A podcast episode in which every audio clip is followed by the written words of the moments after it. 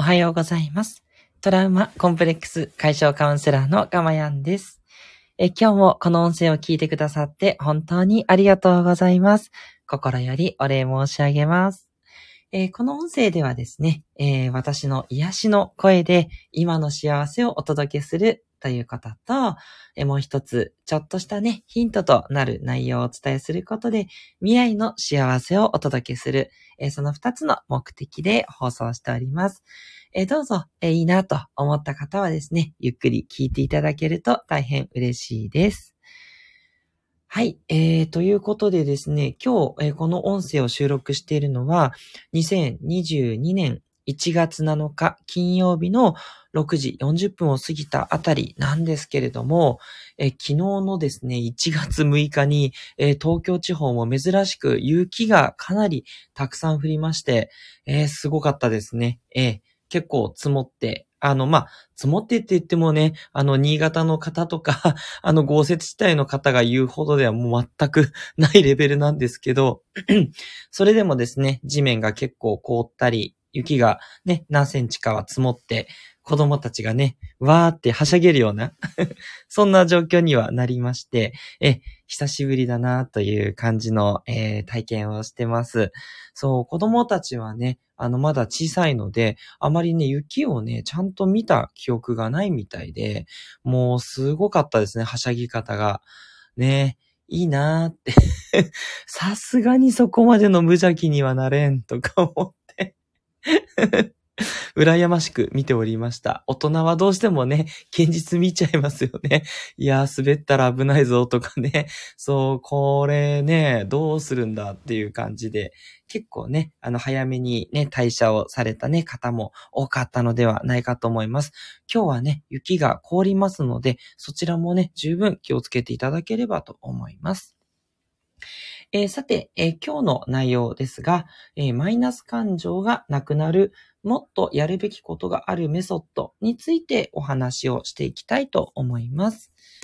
え以前から、えっと、私の放送ではですね、えーアクトと言いまして、ACT なんですけれども、あのなんだろう、自分がこう、イライラしたりとか、不安になったりするっていう、マイナスの感情ね、当然あるよねっていうことで、まあ、それについて、なんかこう、どうこうしようとかね、そういうことは考えずに、あの、まあ、そのままね、行動するということで、まあ、行動にね、えっと、集中していくっていうことなんですけど、これをね、あの、お伝えしております。そのアクトの考え方の、あの、中の一つっていうことになるんですけれども、で、これを実践してるんですが、それの中で、やっぱりこれをさらにやりやすくするにはどうしたらいいかなっていう気づきがあったので、まあ、それをね、ちょっとシェアしていきたいなって思います。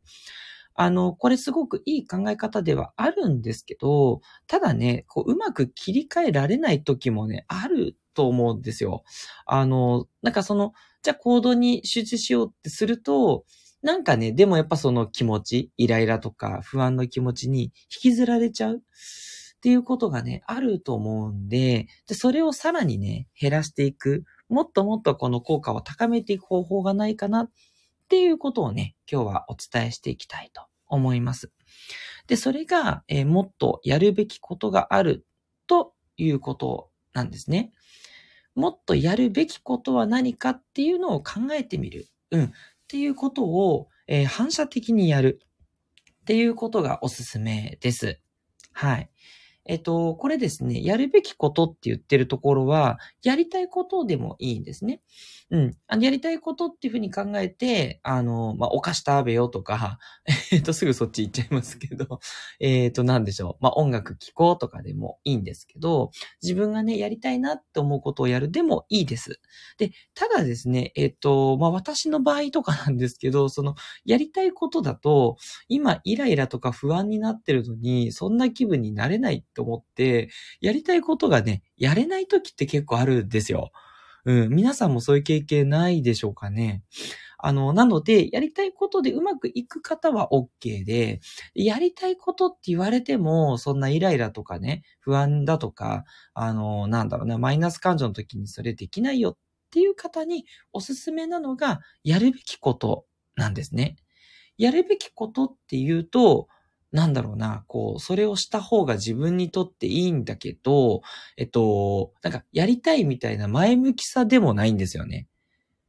例えばその家事をやらなきゃいけないとか、仕事をやらなきゃいけないとか、運動しなければいけないとか、まあ、しなければいけないだと、ちょっとまた、こう、マイナスっぽいんですけど、やるべき、それをやったら自分が後で楽になるとか、なんだろうな、それをやる使命を持ってるとかね。うん。そういうことっていうのが、ちょうどいい感じかなって思います。うん。それだと、女子、まあ今イライラするけど、まあとりあえずやるかって感じで、とりあえずやるかにね、行きやすいんですよね。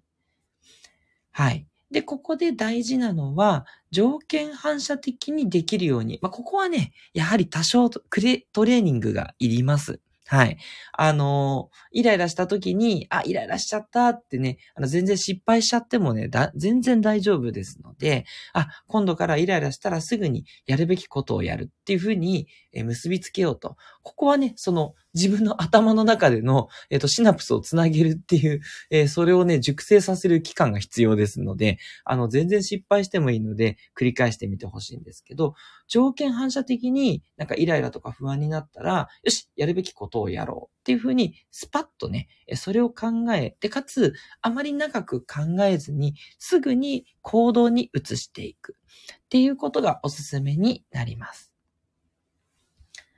はい。ということでね、もうイライラしたら、よし、仕事に集中とか、不安になったりしたら、よし、じゃあちょっと、え、ジョギングに行くかという感じでジョギングをするとか、うん。その気持ちはあるんだけど、その気持ちと全然関係なく行動はしていく。うん。っていうことをね、やっていっていただきたい。で、その時に、やるべきことっていう視点で行動していただくといいんじゃないかなというおすすめです。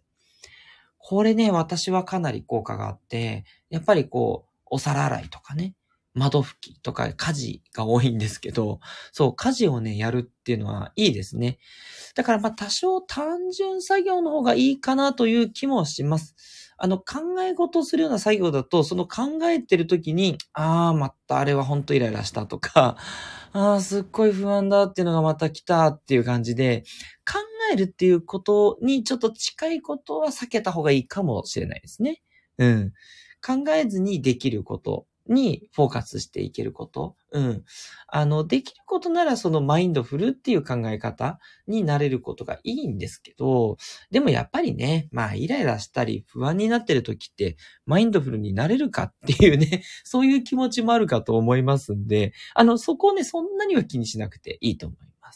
うん。ただ、考えることっていうのはあんまりしなくてもね、できるような作業、家事だったりとか、まあちょっと子供のお世話、とかも慣れてる作業ね。おむつ替えるとかね。あと、なんだろう。そうですね。まあ、子供とちょっと遊んであげるとかね。うん。あとは、本当は散歩するとか、ジョギングするとか。うん。そういう行動にね、フォーカス。まあね、散歩とかだと、またちょっとその考えることに頭がいっちゃうかもしれないんですけど、散歩しながらいろんな景色見てね、あ、こんな人いるなとか、うん、あ、こんなとこにこんな花が咲いてるな、綺麗だなとかね、あ、その綺麗だなっていうふうに無理に思おうとしなくていいので、あの、ただただ、あ、花があるなっていうんでも、い全然 OK ですので、まあ、いかにその、なんだろうな、イライラとか不安っていうところから離れられるかが勝負なんですね。話そう話そうとすると近づいちゃうんで、あの、そうじゃなくて自然に、あ、それ考えてなかったわ、みたいなところに持っていく。うん。それが大事なことになります。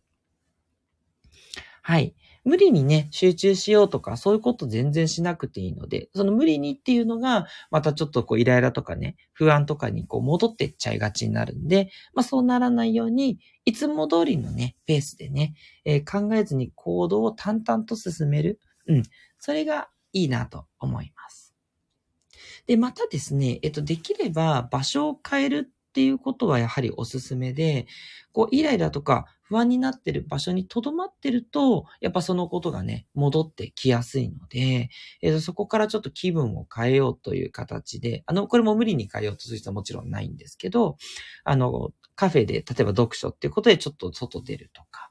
あとランニングでちょっと外に出ていく。うん。とかね。うん。そういうことができる場合は、それがすごくおすすめです。でね、そうしていくうちにですね、自然とね、落ち着いてくるっていうことが多くて、ああんなになんかイライラしてたけど波が収まったなとか、不安になったけど、あれ今そうでもないなとかね。そんな状況になったら、また元に戻ってね、行動していただいて大丈夫だと思いますので、その波がね、収まるまで、うん、そういった感じでやるべきことをやるというふうにね、していただければと思います。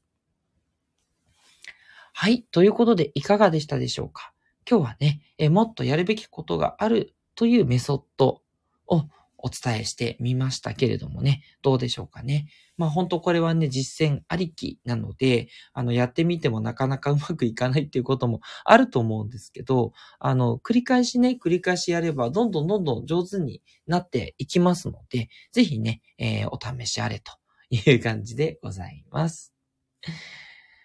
はい。えー、今日のね、放送がいいなと思った方は、ぜひね、あの、いいねって押していただけるとですね、あの、いいねが多い放送については、あ、これきっといい内容なんじゃないかっていうふうにね、思って、優先的に聞かれやすくなってきますので、あの、本当にあの、ご自身のね、あの、判断で全く構いませんので、いいなと思った放送にだけですね、いいねを押していただければと思います。嬉しいです。またね、チャンネル登録ですとか、はい、なんとか登録をしていただくと、えー、毎日の放送の通知が来ます。またですね、えっと、私のサイトの方では、あの、メルマガのね、登録もありますので、あの、ちょっとずつなんですけど、メルマガの方もね、あの、お送りして、あの、この内容よりもかなりね、またディープなお話をさせていただいています。はい。あの、例えば、死生観とかですね、あの、死ぬこと、生きることになんかね、近いような、そういうお話とか、もうちょっとね、えー、ディープな話してますので、えー、もっとね、えー、私とディープに仲良くなってもいいと いうふうに思っている方、ぜひぜひね、えメルマガの登録もお待ちしております。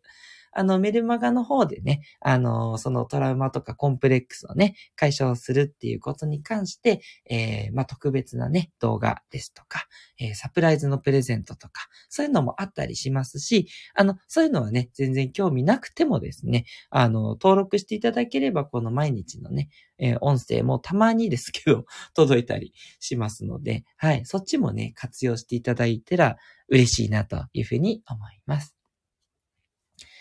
はい。ということで、トラウマコンプレックス解消カウンセラーのかまやんでした。